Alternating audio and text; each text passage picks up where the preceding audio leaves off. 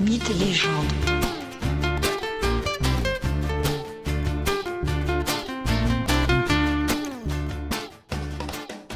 Bonjour à tous et bienvenue dans ce nouvel épisode de Mythes et légendes. Nouvel épisode consacré à un des plus terrifiants dieux de l'Olympe, le puissant et sanguinaire Arès, dieu de la guerre. Autant de souligner tout de suite, la chose est assez rare pour être dite. Arès est un des enfants légitimes du couple Zeus-Héra. Arès est plus connu de chacun de nous sous son nom romain, Mars. Une petite anecdote avant de rentrer dans le mythe à proprement dit. Mars était chez les Romains le premier mois de l'année. L'année commençait par le printemps, ce qui est une logique comme une autre. Or, le premier mois de l'année porte le nom du dieu de la guerre, et cela n'est pas du tout dû au hasard. En effet, la guerre n'était alors possible qu'à la belle saison. Le déplacement des armées, des chevaux et des machines de guerre était très difficile en hiver. Aussi, sauf nécessité absolue, la guerre commençait au printemps et s'achevait à l'automne. Au moins pour les guerres entre cités voisines.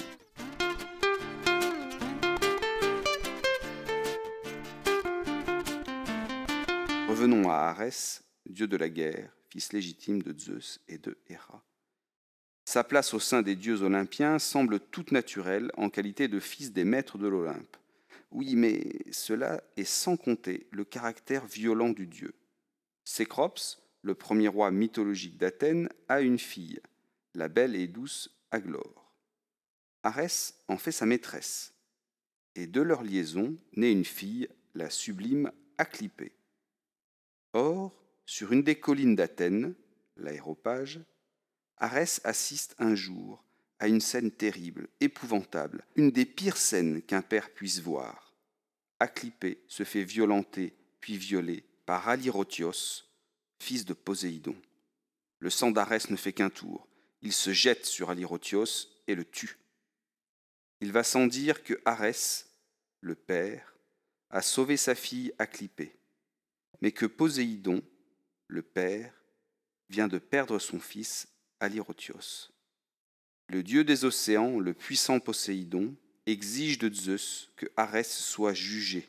Il n'a en effet aucune envie de laisser passer sous silence ce crime.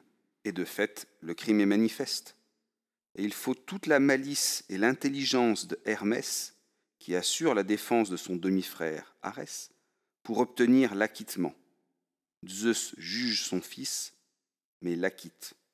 Arès semble donc ne pas avoir porter de lourdes conséquences pour le meurtre d'Alirotios. À ceci près que l'on retrouve Arès bientôt servant auprès des mortels. Il s'agit peut-être tout de même d'une mise à l'écart de ce dieu violent.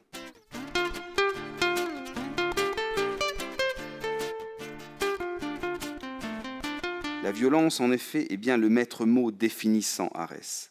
Arès, dieu de la guerre, mais aussi dieu de la destruction. Il part au combat toujours en bonne compagnie. À ses côtés, on trouve sa sœur, Eris, la déesse de la discorde, et ses deux fils, Phobos, dieu de la panique, et Démios, dieu de la terreur. Bref, tout un programme. Arès a de la guerre le côté brutal, désordonné, sauvage, violent, alors qu'Athéna, sa demi-sœur, possède la stratégie, la sagesse, la ruse. Le caractère mauvais et violent d'Arès est symbolisé par ses animaux attributs, le chien et le vautour. Un point essentiel du mythe d'Arès est son rôle pendant la guerre de Troie. Il prend part directement au combat. Et il a clairement choisi son camp, celui des Troyens. Son rôle pendant les combats n'est d'ailleurs pas systématiquement brillant.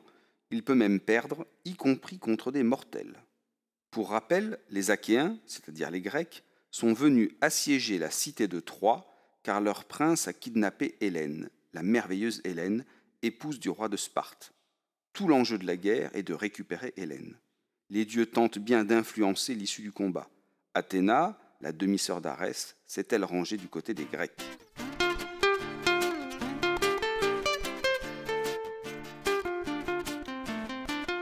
Le mythe d'Arès est aussi marqué par sa passion amoureuse pour la plus belle, la douce mais parfois ô combien manipulatrice Aphrodite. C'est en effet Arès qui trompe Héphaïstos, le dieu forgeron, et époux d'Aphrodite. C'est encore Arès qui se fait piéger avec Aphrodite dans le filet magique de bronze que réalise Héphaïstos pour attraper le couple illégitime.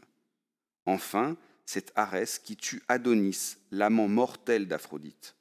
Il le tue, fou de jalousie, après s'être métamorphosé en sanglier et l'avoir chargé en pleine forêt. Et comment Arès a-t-il appris qu'Aphrodite était amoureuse d'Adonis?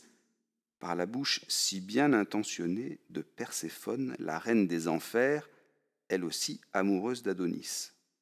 Il est d'ailleurs à noter que pour le meurtre d'Adonis, Arès est fait prisonnier plus d'une année par des mortels, comme quoi la puissance de ce dieu est relative.